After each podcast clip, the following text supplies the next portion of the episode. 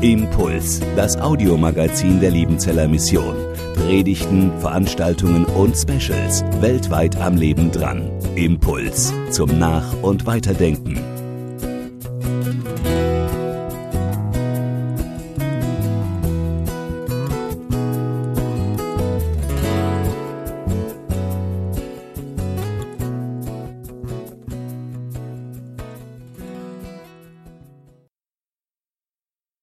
Liebe Konfis, liebe Gemeinde, im Laufe eines Lebens bekommt man viele Einladungen. Einladungen zu ganz verschiedenen Festen und Feierlichkeiten, Einladungen zu Geburtstagen oder zu ganz besonderen Festen wie heute die Konfirmation. Und das sind ganz viele Einladungen im Laufe eines Lebens dabei. Trotzdem gibt es wahrscheinlich welche, über die freut man sich ganz besonders. Vielleicht, weil man mit ihnen nicht gerechnet hat. Über welche Einladung in deinem Leben hast du dich ganz besonders gefreut? Als ich so überlegt habe zu dieser Frage, da ist mir eingefallen, es ist noch gar nicht so lange her, nur ein paar Tage, da habe ich an einem Tag, an einem Abend ja, bin ich fast in Jubelstürme ausgebrochen. Das war am Karfreitagabend. Da hat mich spät am Abend ein guter Freund angeschrieben, mit dem ich hier an der Hochschule studiert habe.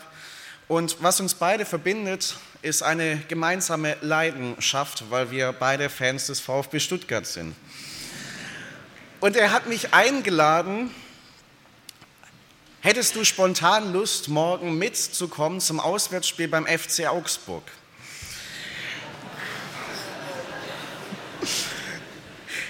Ich habe gejubelt, weil am Anfang der Woche habe ich selber noch versucht, Karten zu bekommen und wollte da unbedingt hin. Ich hatte den Samstag frei, ich wusste, es wird wahrscheinlich richtig schönes Wetter geben und habe ich mich gefreut, dass ich so äh, spontan die Gelegenheit bekommen habe, da mitzufahren. Nun, diejenigen, die gerade gelacht haben, die wissen wahrscheinlich, wie das Spiel ausgegangen ist. Ich hätte mich gefreut, ich wäre zu Hause geblieben und hätte Nachmittag irgendwie anders verbracht. Aber ist ja alles Schnee von gestern, weil gestern hat die Mannschaft ja einen überragenden Sieg eingefahren. Ähm, aber so gibt es Einladungen im Leben, über die man sich erst freut, die aber einen dann enttäuschen. Aber wahrscheinlich kennt ihr, kennen Sie auch Einladungen, ja, die sind einfach großartig, ganz besonders und die enttäuschen einen nicht. Da bleibt die Freude noch lange bestehen, auch wenn man sich noch im Nachhinein an dieses Ereignis erinnert. Und der Text, den wir gerade schon im Anspiel gesehen haben, der berichtet von einer großartigen Einladung, die Jesus dem Matthäus, diesem Zöllner, ausgesprochen hat. Und wir hören diesen Text noch einmal aus der Bibel, aus dem Neuen Testament, Matthäus 9, die Verse 9 bis 13. Und als Jesus von dort wegging, sah er einen Menschen am Zoll sitzen. Der hieß Matthäus. Und er sprach zu ihm, folge mir. Und er stand auf und folgte ihm. Und es begab sich, als er zu Tisch saß im Hause, siehe, da kamen viele Zöllner und Sünder und saßen zu Tisch mit Jesus und seinen Jüngern. Als das die Pharisäer sahen, sprachen sie zu seinen Jüngern, Warum ist euer Meister mit den Zöllnern und Sündern? Als das Jesus hörte, sprach er, nicht die Starken bedürfen des Arztes, sondern die Kranken. Geht aber hin und lernt, was das heißt, Barmherzigkeit will ich und nicht Opfer. Ich bin nicht gekommen, Gerechte zu rufen, sondern Sünder. Soweit dieser Text aus Matthäus 9. Da ist Jesus und er begegnet einem Zöllner. Im Anspiel hieß es über diesen Finanzbeamten, dass Finanzbeamte in dieser Geschichte doof sind. Wenn man Menschen damals gefragt hätte, die Bevölkerung, was sie so über Zöllner denken, dann hätten die wahrscheinlich gesagt, na, die sind nicht nur in dieser einen Geschichte doof, sondern eigentlich im Allgemeinen kann man das so sagen. Die Zöllner waren verachtet und sie waren verhasst. Warum? Sie waren dafür zuständig, Zollgebühren und Steuern für die römische Besatzungsmacht einzutreiben. Und was sie gemacht haben, ist, dass sie häufig den Menschen höhere Beträge abgeknüpft haben, als es eigentlich dran gewesen wäre. Und diesen Überschuss, den sie erwirtschaftet haben, der ging mal schön in die eigene Tasche. Die Bevölkerung konnte nichts dagegen tun, weil die Zöllner von der Besatzungsmacht geschützt wurden.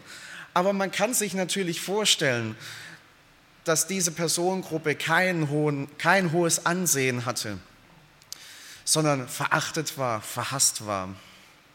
So auch dieser Matthäus.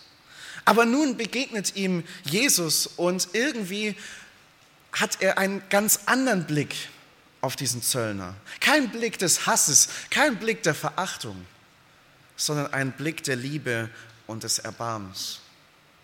Und Jesus spricht Matthäus eine großartige Einladung aus. Folge mir. Folge mir nach. Mach dich auf den Weg mit mir. Mach dich auf den Weg in ein neues Leben. Lass das Alte hinter dir und komm mit mir mit. Oder um es in anderen Worten zu sagen, diese Einladung, die Jesus hier ausspricht, Matthäus, komm, komm zu mir so, wie du bist. Ich kenne dich, ich kenne deine Stärken, ich kenne deine Schwächen, ich kenne dein gutes Verhalten, ich kenne aber auch dein Versagen.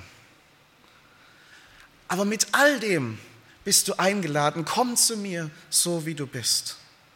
Du musst nicht erst an dir arbeiten, um irgendwelchen Ansprüchen zu genügen. Du musst nicht erst einen Eignungstest bestehen. Du bist eingeladen, zu mir zu kommen, so wie du bist. Und wie wir später in dem Text dann sehen, die Pharisäer, die haben sich aufgeregt über diese Einladung.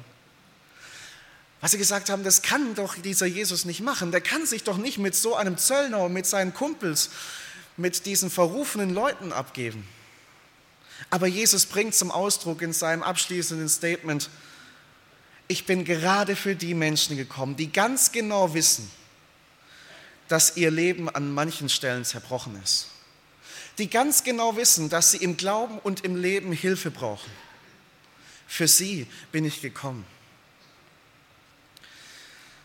Und Jesus distanziert sich eher von Menschen, die sagen, ich krieg mein Leben, ich krieg meinen Glauben allein auf die Reihe. Wenn in deinem Leben manches zerbrochen ist, wenn du in deinem Leben an den Punkt kommst, wo du immer wieder auch im Versagen bist, Genau du bist eingeladen.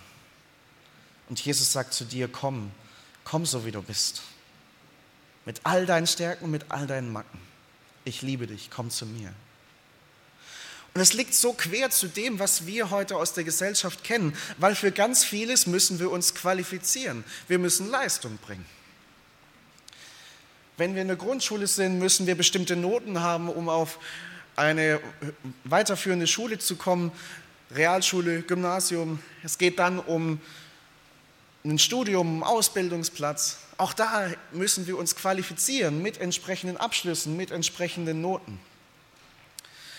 Wenn man im Sportverein eine Rolle in der Mannschaft haben will, nicht nur als Bankdrücker, sondern in der Startformation stehen will, dann ist Leistung gefragt, dann muss ich an mir arbeiten, dann bin ich ein, nicht einfach so akzeptiert. Und mein Ansehen hängt ebenso an meinen Leistungen. Ich habe sechs, sieben Jahre in einem Musikverein in meinem Heimatort Musik gemacht.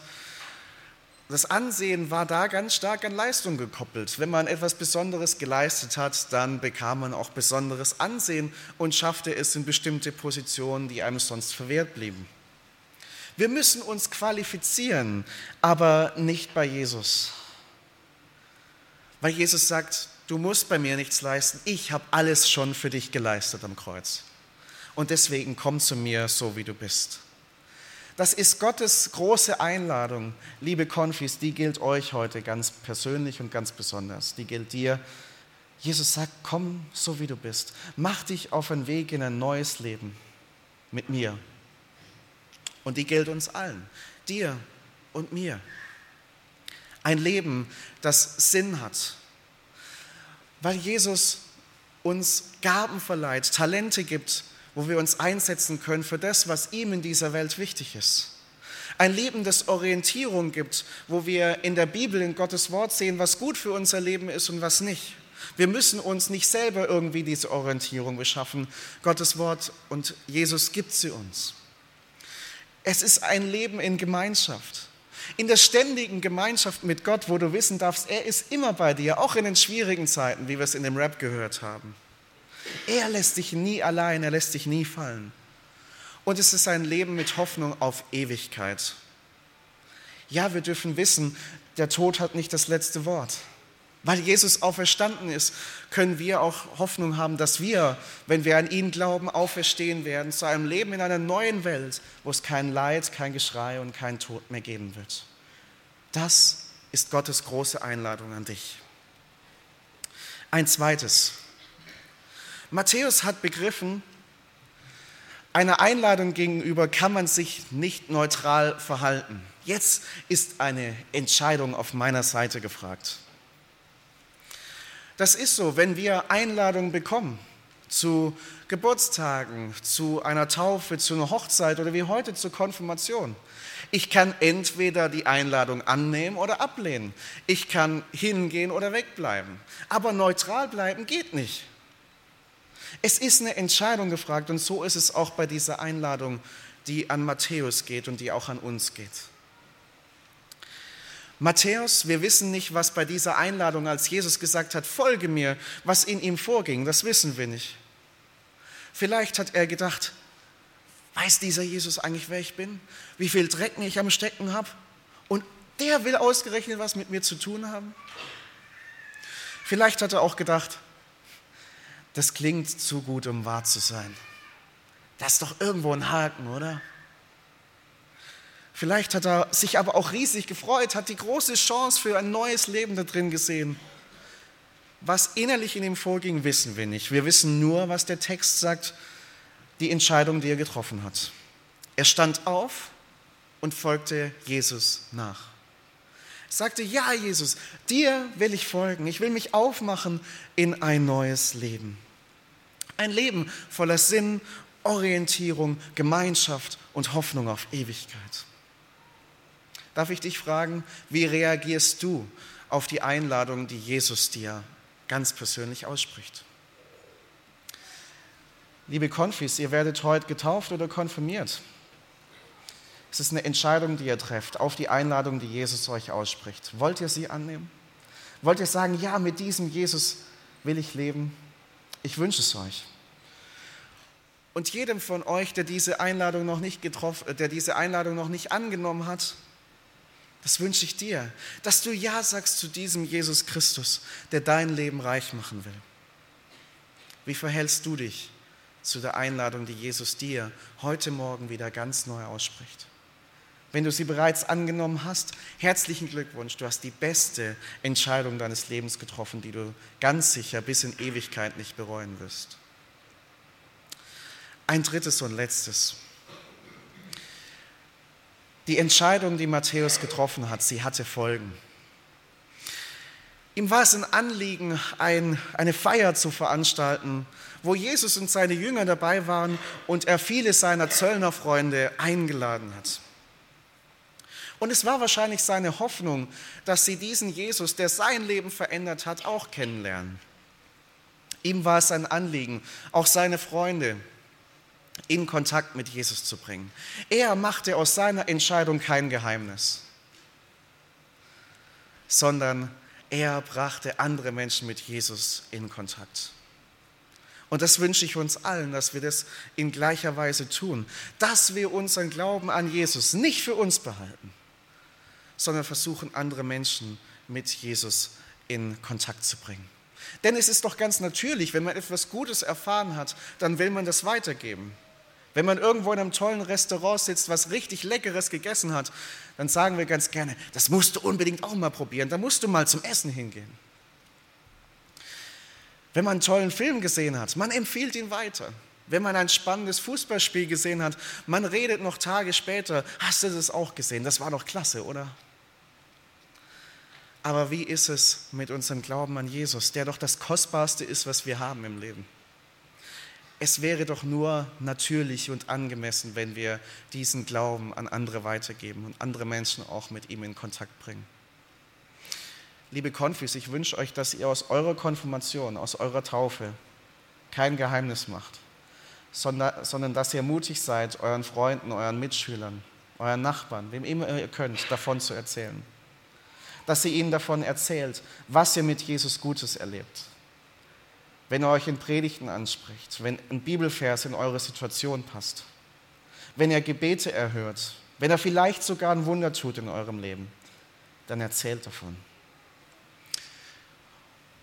Und ich wünsche das uns, lasst uns aus unserem Glauben kein Geheimnis machen. Lasst uns den Menschen um uns herum zeigen, wie gut es ist, mit diesem Jesus zu leben. Und lasst uns andere Menschen mit Jesus in Kontakt bringen, damit noch viele dem wahren Leben auf die Spur kommen. Amen.